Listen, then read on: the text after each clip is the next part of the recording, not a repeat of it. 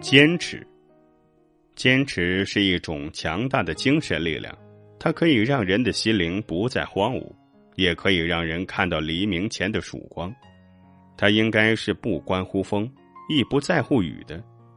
当干瘪的骨髓在风中东摇西摆时，不知他是否会留意到身边那垂手的同伴。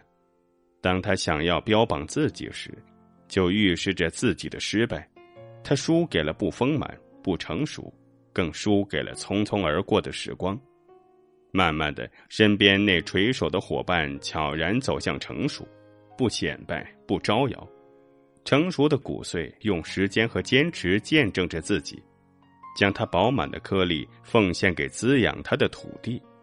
时间也许是这世上最公平、公正的，它见证着万物的兴盛、衰亡。他不会给虚度光阴的人额外的馈赠，也不会让坚持付出的人空手而归。放弃是遗憾的轻松，坚持是不悔的辛苦。